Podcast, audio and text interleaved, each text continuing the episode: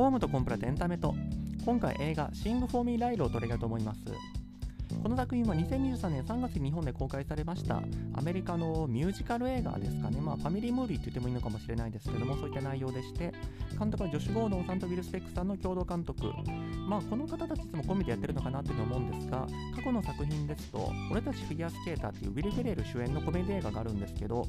ウィル・ヘレルさんはまもちろんあの日本でも割と有名な、まあ、コメディの大スターですけども私このウィル・フェレル作品だともしかしたらこの俺たちフィギュアスケーターが一番好きかもっていう感じなんで、まあ、ある程度期待はしてたんですけどもちなみにこれ中身に入る前にこの放題の付け方みんなに嫌われるタイプ、まあ、少なくとも私はあんまり好きなタイプタイプの放題じゃないなと思ってて現代が、えっと、ライル・ライル・クロコダイル、まあ、これ原作の絵本と同じタイトルだと思うんですけども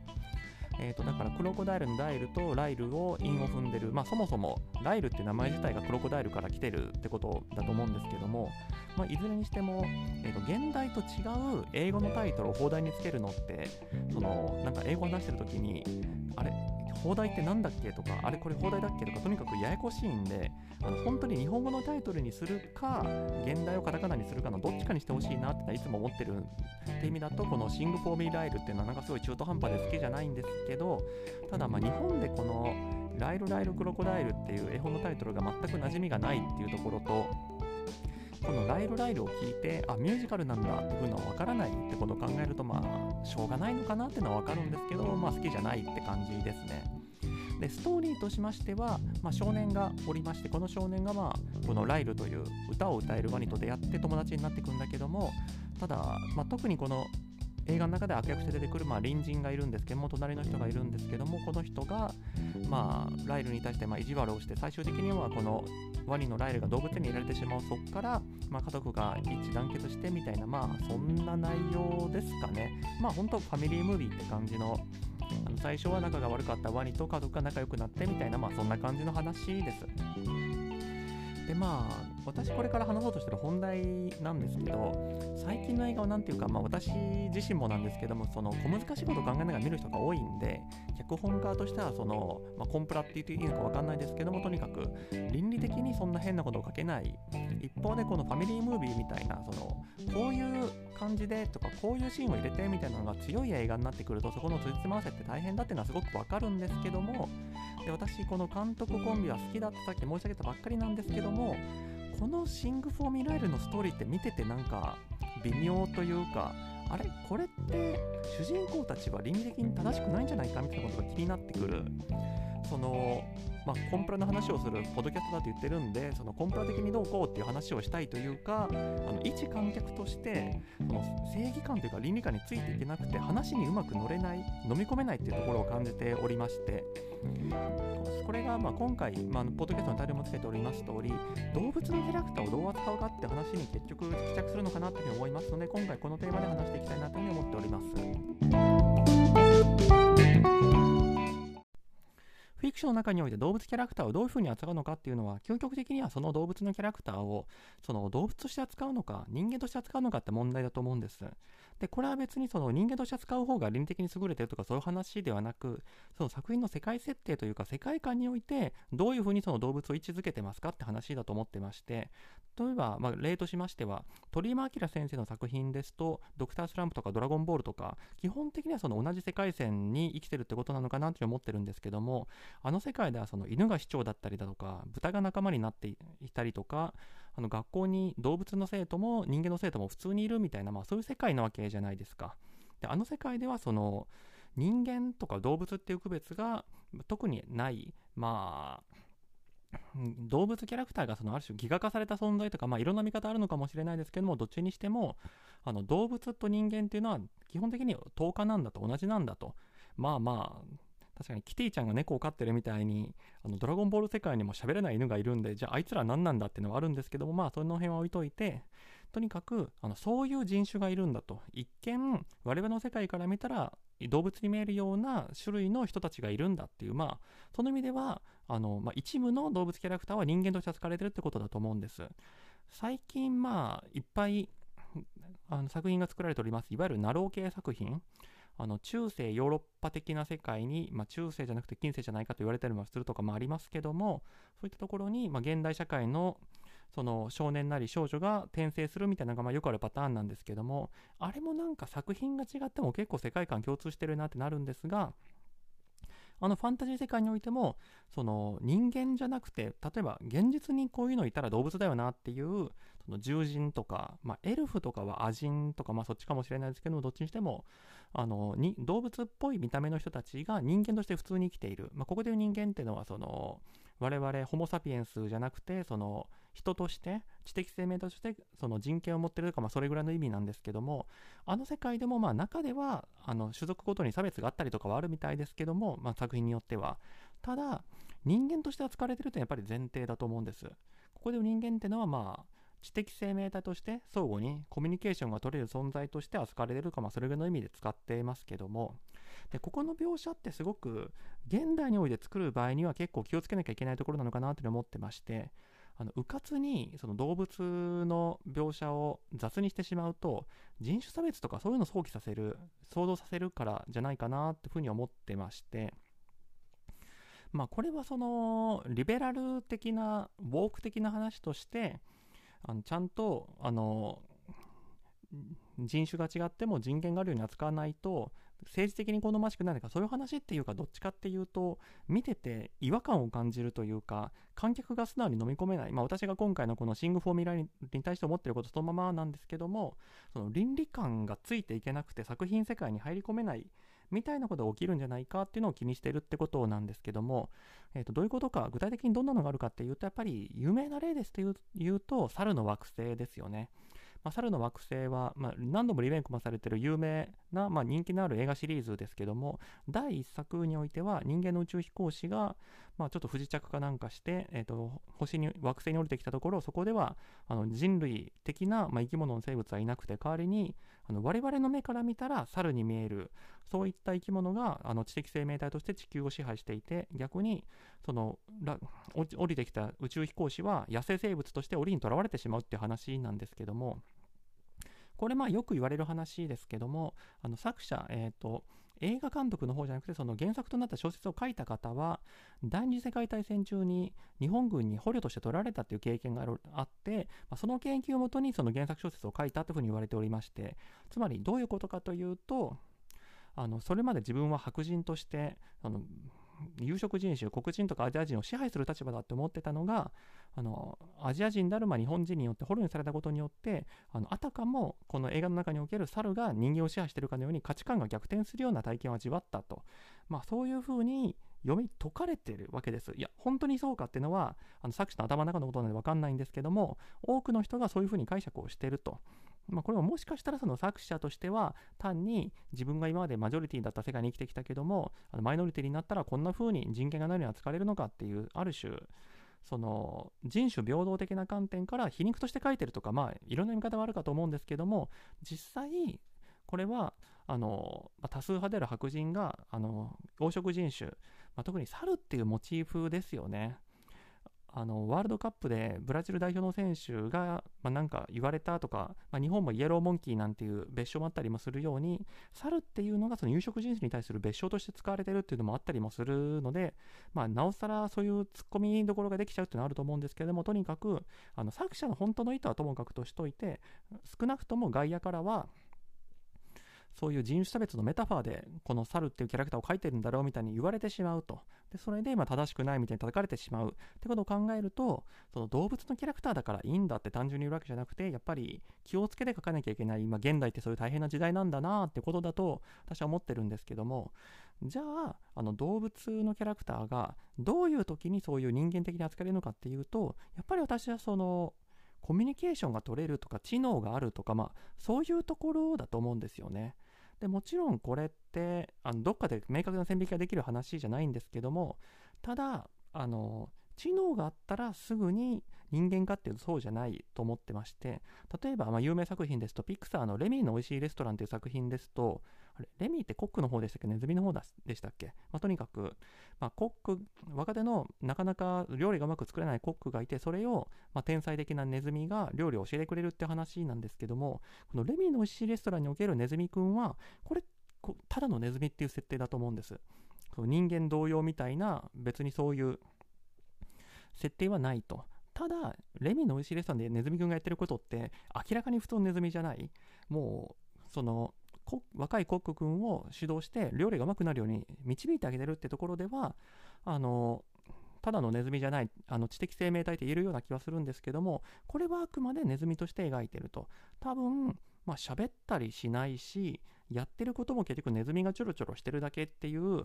そのまあ究極人間から見てそういう風に見える見えてるだけで本当はただネズミが遊んでるだけなんだよみたいな余地を残してるから、まあ、ネズミとして見れるってことなのかなって思うんですけども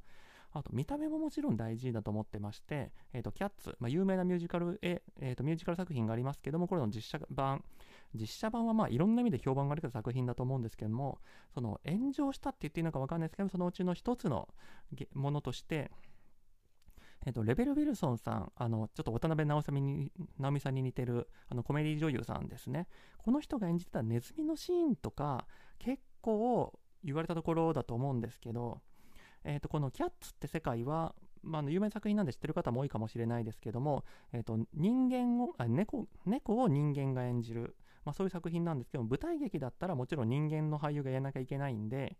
あの猫っぽいスーツを着て演じるわけですけども映画版でもそれを踏襲したんで猫って言って出てくるみんなあの顔にヒゲとかな CG とかでつけてるんですけどももう体のシルエットとか完全に人間なわけですね。でこの問題となったシーンではこのレベル・ウィルソンさんがネズミの紛争をしてネズミだってことで出てきてあのその歌の中でネズミが猫に食われるっていうシーンがあるわけですけども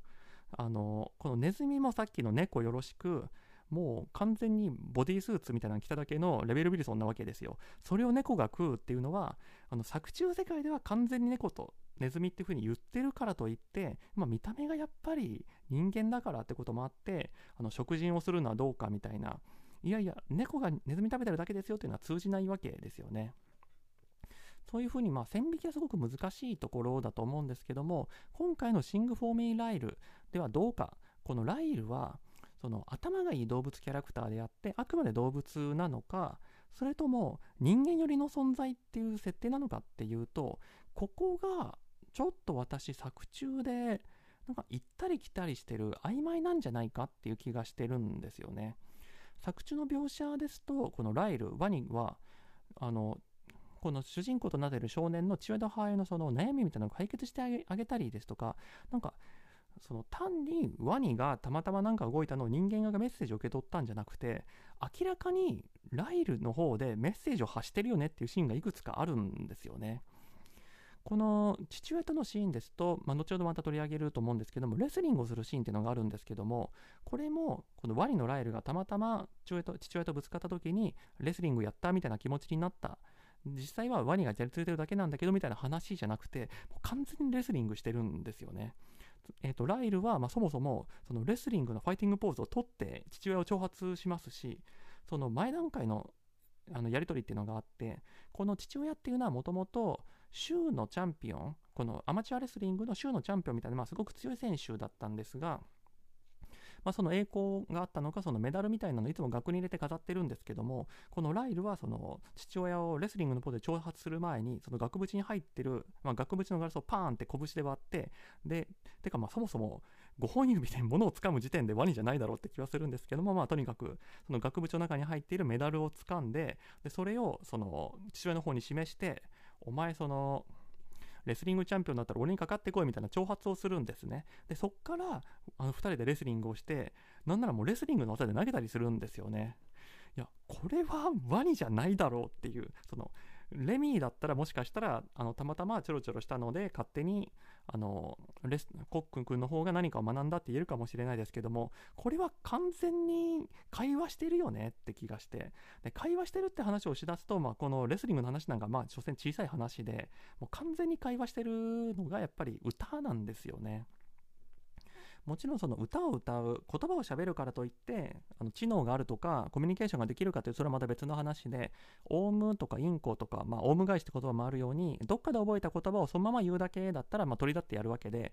あの鳥が何か人間の言葉をしゃべるからって知能があるとは言えないと思うんですけどもこの映画の中におけるライル君は喋れない喋れないとは言ってるんですけどもあの歌は歌えるんですね。でこの歌は歌えるっていうのもそのワニがわーわーって言ってるのがなんか歌のメロディーになってるとかなんかハミングしてるとかそんなレベルじゃなくてもう完全に歌詞がついてる歌を歌うんですね。いやいやでもこれもそのインコとかが意味も分からず繰り返してるだけだよって話かっていうとあのその場その場に適した歌詞の歌を歌うんですよね。なんならあのこの主人公の家族が話しかけたことに対して歌の歌詞で返したりするんですよね。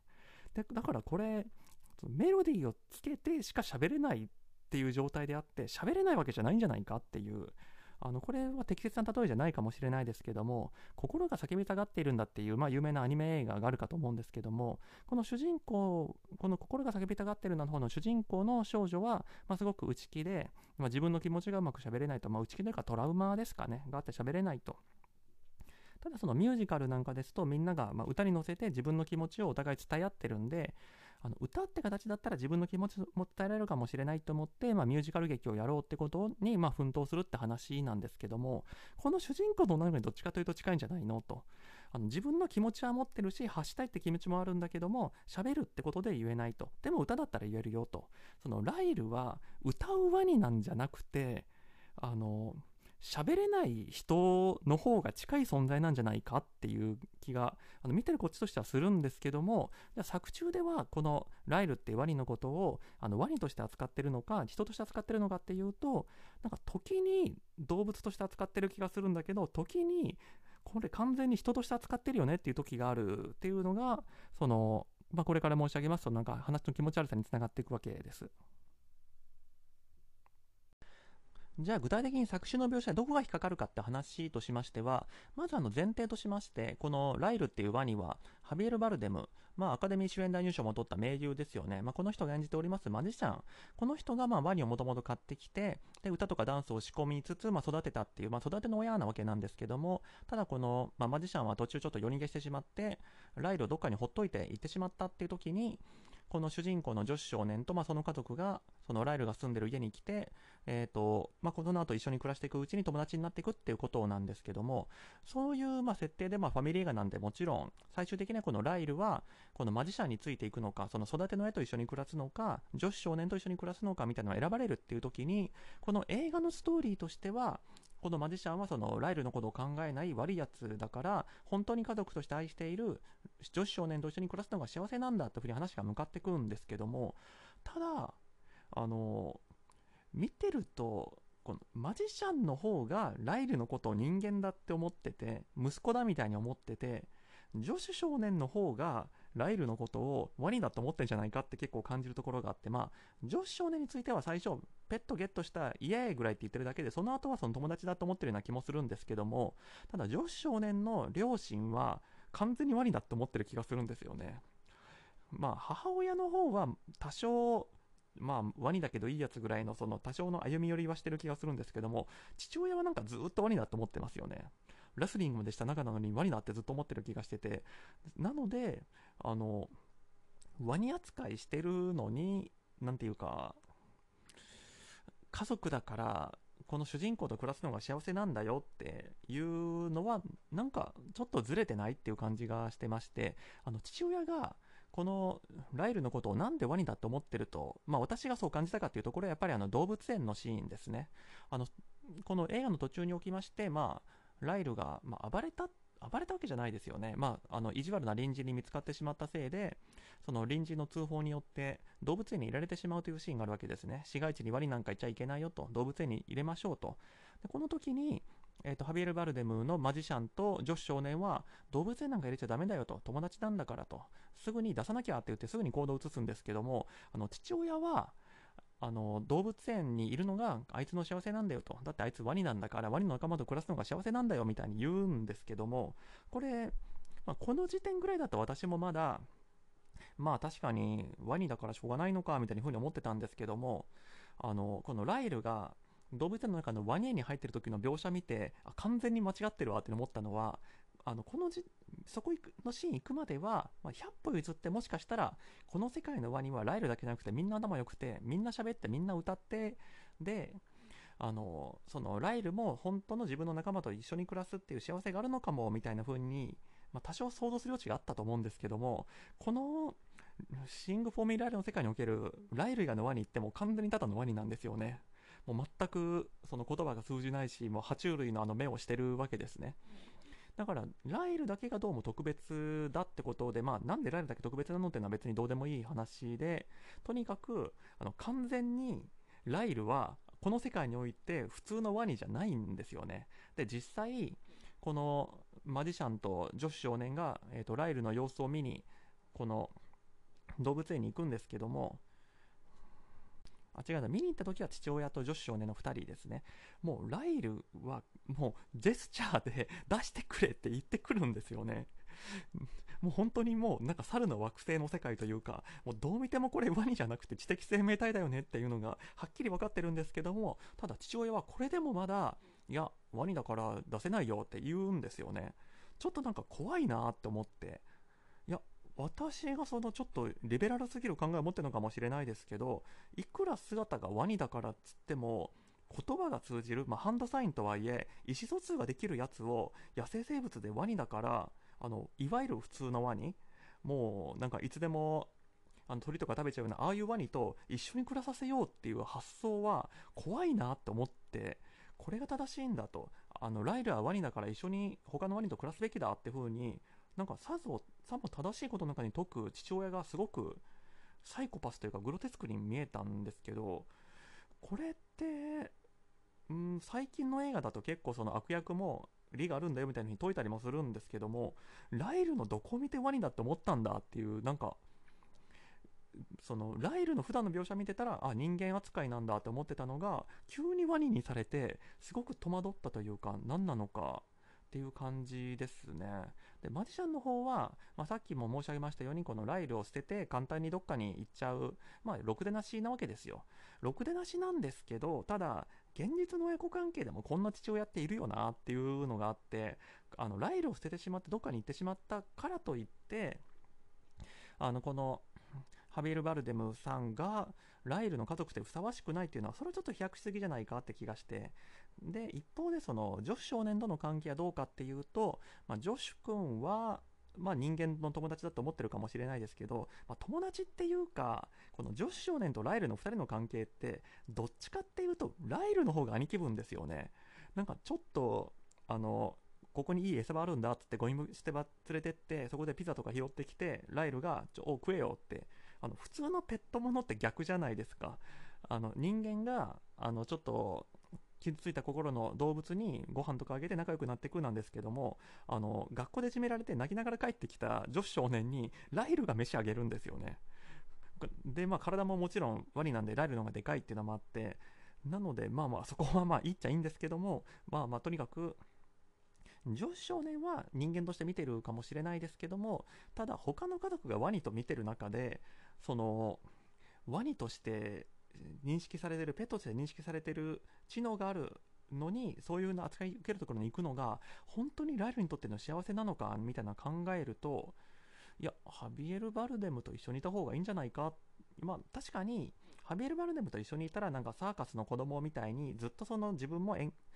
劇の、演芸の世界に生きなきゃいけないみたいなプレッシャーがあることを考えると、100%今の価値観において肯定できないかもしれないですけども、ただ、絶対女子と一緒にいた方がいいよとも言えないんじゃないかっていう気持ち悪さがやっぱありますね。で、このハビエル・バルデムとこの女子少年の2人を決定的に分ける違いっていうのを、この映画の中の描写としましては、やっぱり歌わせることをどう取るかっていうところだと思ってるんです。何度も何度もこのライルは、まあ、歌は好き、歌ってるんだけども、ステージで立つことは拒むっていうのを見せてきたわけですね。で、ここで、あのハビエル・バルデムは、まあ、もしかしたらだから作中の設定としても父親としての愛情みたいなの持ってるんだけどもあのライルの意思に反して無理やりステージで歌わせようとする悪い、まあ、悪い父親で虐待する父親で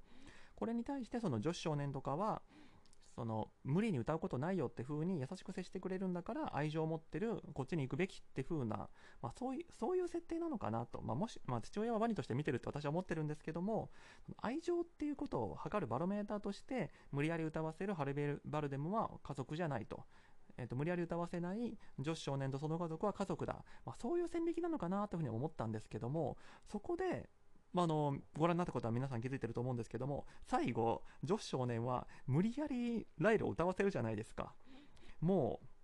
お前が今歌わないと警察が来て大変なことになるんだぞみたいな極限の状態に追い込んで歌わせるじゃないですか。ここであれ？ライル少年じゃないや。ジョシュ少年も頭の中結局ハビエル・バルデムと一緒だったからやっぱりジョシュ少年と一緒にいる方が幸せとは言えないんじゃないかっていうここでもう一回疑問が湧いてきていやもちろん分かったんですよ。私もあのミュージカル映画なんだから最後ステージで歌わないとオチにならないっていうのは分かってますけどただせめてその描写として実は、えっと、ライルはライルも本当はステージで歌いたいっていう夢を持ってたんだけども緊張してできなかっただけであのそのタイミングが悪かっただけなんだとかそのライルはやっぱりその歌うのは嫌なんだけども女子少年に対するその愛情で困ってる女子少年を救うために歌ったんだみたいなそういうワンステップ置いてくれればあのあハビエル・バルデムとはやっぱ違うんだと。女子少年とライルは心が結ばれてるんだというふうにこっちも受け取れるんですけども映画見てるとこの女子少年からのプレッシャーで歌ったようにしか見えなかったんでやその意味であのやっぱり何が違うのかえ女子少年と一緒にいるのが本当に幸せなのかっていうのがその飲み込めなくなってきて最後の大団円がなんか気持ちよく私の中の気持ち受け取り方の気持ちとして気持ちよく受け取れなかったっていうところがやっぱ引っかかったところなんですよね。ちなみにちょっと小ネタとしまして、先ほどそのクライマックスの、まあ、ライルが、えーと、ステージの上で歌う、そのシーンの次に、あの裁判のシーンが出てくるんですよね。あの意地悪な隣人、まあえーと役名はグランプスさんって言われてましたけども、あのストレンジャーシングスに出てくるなんかロシア語が喋れる怪しいおじさんですよね、まあ、この人があの、まあ、ずっとライルのことがまだ嫌いなんでこのステージでライルが歌ってあライルは歌えるワニなんだスターだって風になった後もなおあの女子少年の家から追い出そうと、まあ、裁判を訴えたってことみたいだと思うんですけどもここでこのグランプスさんと,、えーと、女子少年とこの父親とかその他の家族が裁判所で被告席とあの原告席に座って言い争いをしてるんですね。これ普通に考えたらこのグランプスさんが原告で、えー、とこの女子少年の家族が被告であのライルを追い出せっていう裁判をしてるっていうふうに見えると思うんですけどもそんな裁判ないでしょっていうのはちょっと感じましたまあこれもニューヨーク州法の解釈なんであの舞台はニューヨークだと思うのでニューヨークではそういう裁判ができるのかもっていうのは私あのニューヨークの弁護士じゃないんではあれなんですけどただまあ、アメリカの法律ももちろん基本的には日本とそう大きく変わんないんで多分違うんじゃないかなって思うんですけどもあのこういう裁判が何で起きないかっていうと多分、えっと、この裁判で争ってる言い争ってる内容からするとあの家の中でワニを飼うのは法律に違反しているんだと。まあまあそもそもそれ本当なのって私最初から思ってはいたもののつまりあの日本でもあの家の中でワニ飼ってて誰かに怒られるかっていうと、まあ、怒られるかもしれないですけども禁止する法律って多分ないと思うんですよね。もちろんその飼ってるワニがあのワシントン条約で保護されてるとかそもそも飼っちゃいけないワニだったら話は別ですけどもあの所有すること自体問題ないワニだとした場合ワニを自宅で飼ったら法律に違反するってことは多分ないんじゃないかって思うんですけども、まあ、それはさておきまあ、とにかくニューヨークではまワニを家の中で飼うのは禁止されてるんでしょうと。なので、えー、とライルを動物に入れるべきだと請求をしてるとしても、それって多分、あの保健所とか警察の職権、職責であって、あのグランプスさんはもちろんどっちでもないわけですよね。あの警察でも保健所でもないと。なので、もしこのこのグランプスさんがそういう目的で裁判を起こしたいとしたら、被告になるのは保健所か警察なんじゃないかって気がするんですよね。あるいは、えー、とこのジョシュ一家があのワニを勝手に飼ってるみたいなその違法な行為をしてるせいで私はその不満で夜も眠れませんと損害賠償してくださいみたいな形で請求を立てるんだったら、まあ、このグランプスさん対助手一家みたいな裁判にできるかもしれないですけどもあのライルを追い出せっていう裁判だとした場合多分このグランプスさんが保健所に対してあの保健所が違法に許されない状況において自分たちの職責を行使しない、まあ、あるいはその警察が、まあ、適切な権限行使しないので、まあ、行政代執行みたいな感じでその役所に対してその義務を果たすようにっていう請求をするその行政裁判みたいなのはありえるかもしれないですけどもただそうグランプスさんが助手の一家を訴えたところでそのワニをその保健所の人が連れてくっていうのは行政権の行使なんで行政権の行使をされる裁判で助手一家が被告になるっていうそんな裁判の構成はないだろうっていうのは思いますね。ま、もちろんこれもあの映画的な必然性として絵的にそのグランプスさんと女子の一家があの裁判上で1画面の中で並ばなきゃいけないからそういう構造にしたんだったら分かってるんですけどただへんてこな描写だなっていうふうには思いますね。では最後映画の感想なんですけどもまず面白かったか面白くなかったかって話をするとまず私ミュージカル映画は基本好きなんですよまあとりあえず見に行っちゃうぐらいは好きでこの監督の前作も前々作も好きなんですけど、まあ、このトーンで多分伝わってるかと思うんですけど悪くないんだけどそんなに良くもないぐらいのまあまあって感じの、まあ、印象ですね。で何が乗っかれないかっていうとやっぱりストーリーなんです。すでにあの長く申し上げましたそのライルの扱い動物なのか人間なのか問題という気持ち悪さ以外にもちょっとストーリーが腑に落ちないというかなんか乗っかれないところが多かったなというふうに思っておりましてまず1つ目のポイントとしましてはあのストーリーとしてまず前半のところがライルがこの女子少年の父親と母親のその心の問題というか、まあ、家族の問題を解決してそうすることによってライルが家族の一員として溶け込んでいくっていう、まあ、そういう筋書きになってるんですけども、まあ、ファミリーものっぽい展開だなって感じですけどもまずその構造自体すでにちょっと引っかかってはいるんです。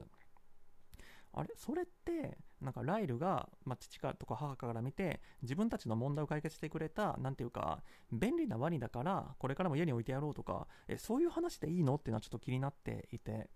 まあ、これもその動物なのか人間なのか問題に置き換えていくと例えばライルのことをペットだっていうふうに思ってるんだったらただのワニだっていうふうに思ってるんだったら別にその父と母の問題を解決するのっていらない展開だと思うんです。つまり、えー、とジョシュはあの学校でもま友達がいない、まあ、転校してきたばっかりでうまくなじめてない少年なんですけども家に帰ったらこのライルと、まあ、ワニかもしれんけども仲良くなって楽しそうにしてると。それで十分じゃないですか。父母としては、まあ、ワニってちょっと怖いけども、まあ、いいワニかもしれんしこの女子少年と引き渡したら本当に友達がいなくなってしまってかわいそうだから、えー、とライルを家に置いてあげよう、まあ、これで一応成り立ってると思うんです。あの別に私生活の問題とか解決してもらう必要はないと思うんです。だってかなんでワニにそんなこと期待するんだって話ですし。逆にライルをまあ人だと思ってるその家族の一員だというふうに思ってる場合そのそれだったら多少その父と母の問題を解決して、まあ、問題を解決してくれたから家族として認めてやろうっていう発想自体がなんか家族じゃないような気はするんですけど、まあ、とにかくまあそれはまあ多少関連性があるんでいいとしても結局あの先ほどのその動物なのか人間なのか問題のところで申し上げました通り少なくとも父はワニだと思ってるわけじゃないですか。だって家族だって思ってる人をいくらそのワニ的な存在だからっつってあの動物園に入れてよしとはしないじゃないですか。やっぱりあれは父は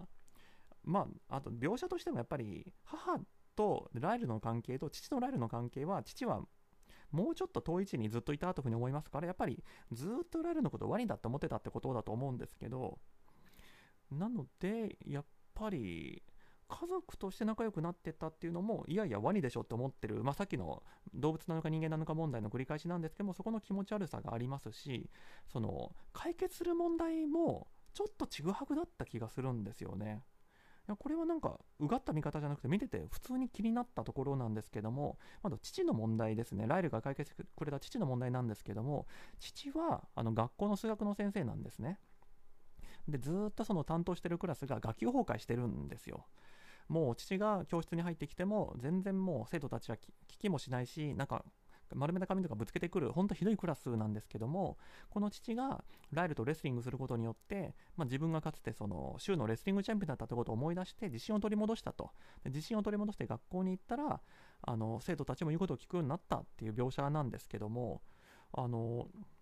父が教師としてあるいはその人生によって自信がなかったから生徒たちが増長して学級崩壊してたっていう説明が別になかったんで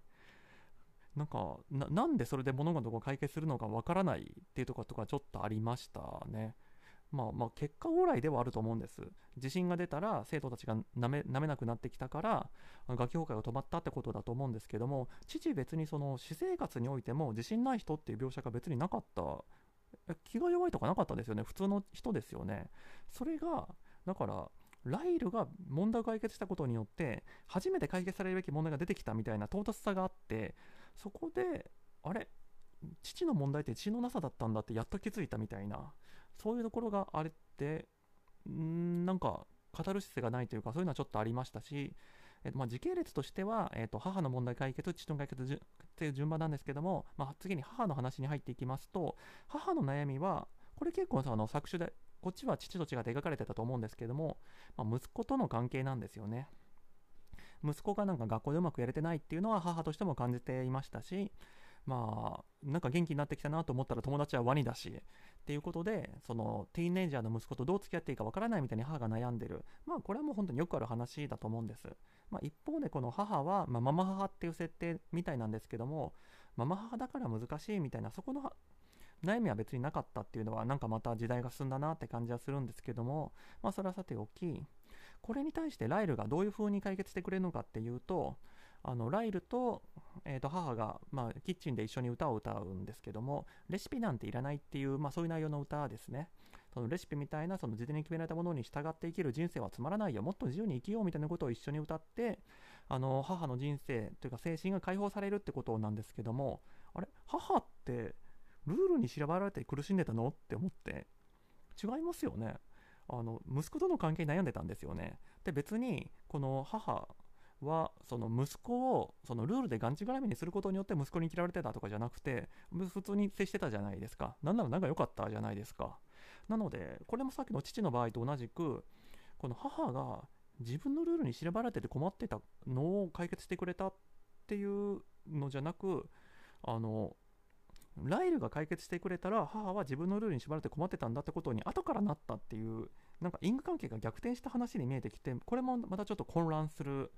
原因の一つだったんですけどもちなみにこの母の描写、まあ、コンスタンスですよね、えー、と母の、えー、と演じております役者さん。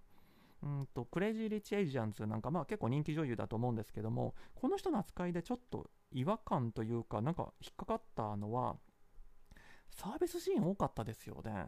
ここでいうサービスシーンっていうのはあの性的な意味でのサービスシーンなんですけどもあの最初あの息子と一緒にジョシュと一緒に学校行く時とかすっごい胸を揺らしながら走るじゃないですか。あれコンスタンス・ウーって胸大きい人だっけ？と思いながらまあまあこの時点ですと、まあ、それだけなんで、まあ、そういうこともあるかなと、まあ、たまたまセーター着てたんだなぐらいに思ってたんですけども、その後、あのコンスタンスが、あのヨガウェアというか、まあ、結構肌の露出が多いトレーニングウェアを着ながら、あのローイングマシーンみたいな、まあ、家の中でできるその筋力トレーニングみたいなして、その露出が多い服でその汗ばんだ姿をカメラに見せつけるわけですけどもこの時点でん？何のセクシーアピールなの？っていうふうに感じてきたんですがそのさっきのレシピなんていらないっていう歌をライルと一緒に歌う時なんかはその衣装をこう七変化しながらあの着替えてえっ、ー、となんかエプロンとかつけてみたいなちょっと可愛らしい服を着たりしながらなんならちょっとそのクリームを顔につけてペロって舐めるみたいなそういうちょっとコケティッシュというかなんか昔のあのグラビアアイドルのイメージビデオみたいななんかそういうシーンを入れつつ歌って踊ってってやるんですけどこれってファミリー向け映画だったはずなのになんでそんなセクシーショット入れてくんのっていうまあ別にセクシーショット入れてもいいんですけどそもそもコンスタンス・ウーってあんなんかインテリキャラというかあんまりそういうセックスシンボルみたいなイメージがない人だったんでこれ誰向けのサービスショットなのっていうとこれは戸惑いですね。戸惑いがありましたね。まあ、コンスタンスはハスラーっていう映画で主演をしてるんですけどもこれはストリッパーの役だったんでもしかしたらアメリカではそういうセクシーな人って風に見られてるのかなというも思ったんですけど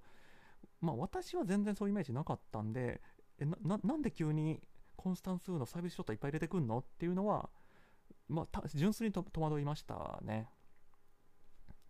あとまあ最後、これはそういうストーリーの話とは別に、えっと、ミュージカル映画なのに歌のシーン少ないなっていうのはちょっと気になりましたね。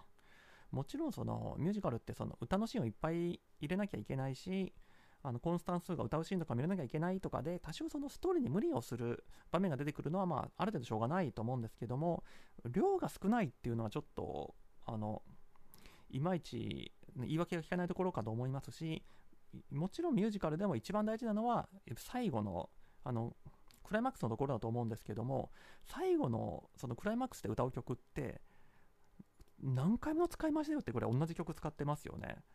その同じ曲まあそれまで何度も使ってきたメインメインとなるテーマ曲を最後もう一回やるっていうのはいいと思うんですけどもだったらもう一曲ぐらいやって尺を伸ばしてってしてくれた方がいいんじゃないかなって思っててもう同じ曲3回も4回も聴かされてしかもそれもワンコーラスぐらいっていうそのミュージカル映画って風に見るとそこの盛り上がりが欠けるってところはちょっと否定できないところかなってふうに思うと全体的な印象としてうーん悪くないんだけどまあまあ。あちなみに私字幕版で見たんですけどもあの吹き替え版の大泉洋さんがすごく評判がいいってことは知っててああこれがあのどこを大泉洋が歌うのかなって思ってたんですけども映画見ながらあ完全にハビエル・バルデムだと。だってもう動きが完全に大泉洋だからって思ってたんですけどもライルの方だったんですね。いや知らなかったです。だってハビエル・バルデムのマジシャンのあのうさんくさいおっさん感は完全にもう大泉洋が吹き替えというかもう代わりに演じてもいいぐらいの人だと思ったのにああライルなんだっていうそこの肩透かし感はありました。まあ見てないんで、あの実際大泉洋さんの歌がどうかっていうのはあれよくわからないんですけども、完全にハビル・マルデブの方だって思ったっていうことです。はい。というわけで今回もこの辺りで終わろうかと思います。ご清聴どうもありがとうございました。